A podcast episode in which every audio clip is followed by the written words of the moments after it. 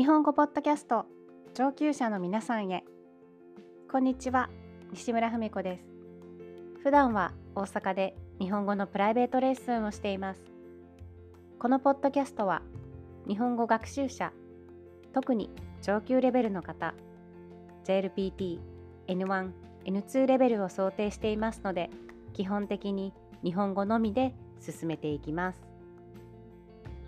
今日は初級上級レベルに関係なく苦手ですと言われることが多い助詞についてお話ししたいと思います。助詞難しいですよね。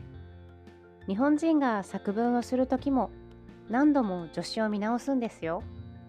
レポートや論文今なら SNS など文を書くときネイティブといってもうっかり間違った助詞を使って後で修正することもあります。たった一文字で意味が変わったりイメージも変わるので細かいニュアンスについてお話しする予定です。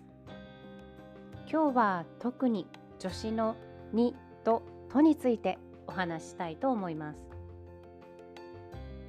昨日田中さんと会った。昨日田中さんに会った。これどちらもほとんど同じ意味です。でも微妙なニュアンスの違いがあるのをご存知ですか？100%はっきりとした使い分けとは言えませんし人にもよるんですがなんとなく日本人が持っているイメージで使い分けていることがあるんです。助詞の「と」はお互いが向き合っているイメージ一緒に何かをするという2つのイメージがあります。田中さんと会った。頭の中に矢印を思い浮かべてください。田中さんと私どちらからも矢印が出ているイメージです。これはお互いに約束していたニュアンスが強くなります。2の場合は一つの方向に向かっているイメージがあります。田中さんに会いました。これは約束していてもしていなくてもいいんですが矢印は私から田中さんに向かっているイメージなんです。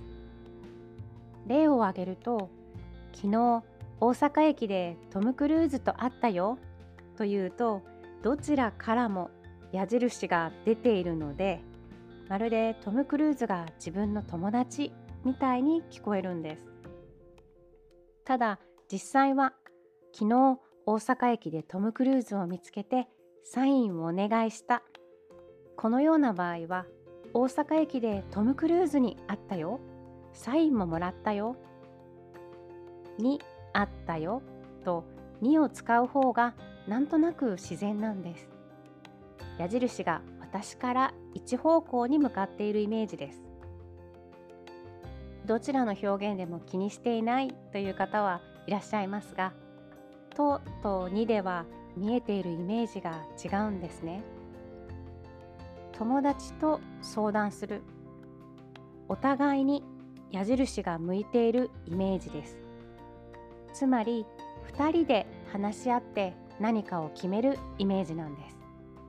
一緒に旅行に行くので行き先をどこにしようとかホテルをどうしようとか2人にとって共通の問題や決断これを相談して決めているイメージです。でも友達に相談する。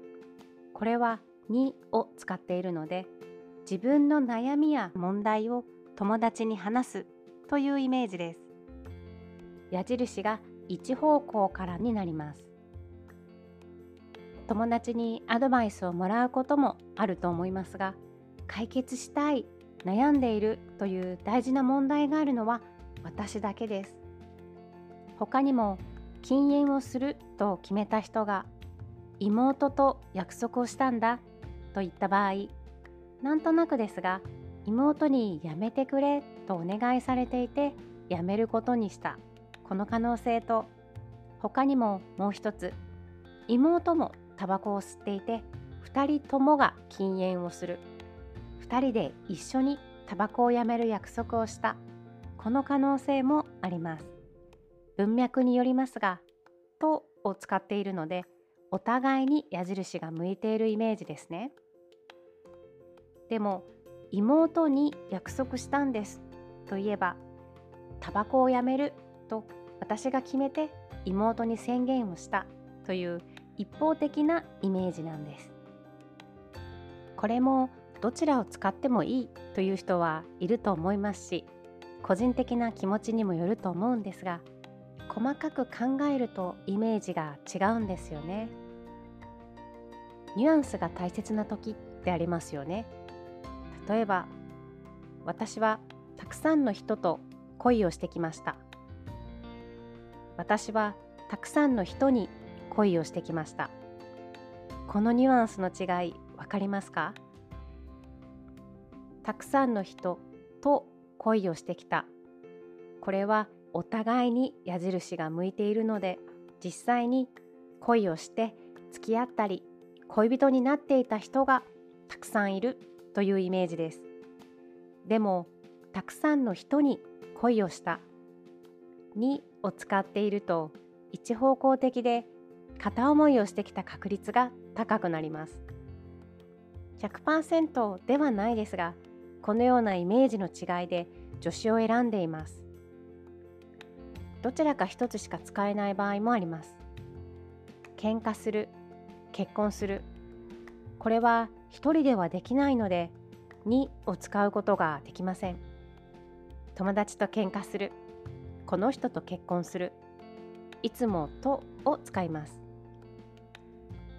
イメージが湧いてきましたか？日本語で歌を聴いたり詩を読んだりする時よく助詞で終わっていて続きは聞いている人や読んでいる人が想像するというような作品たくさんあるんです。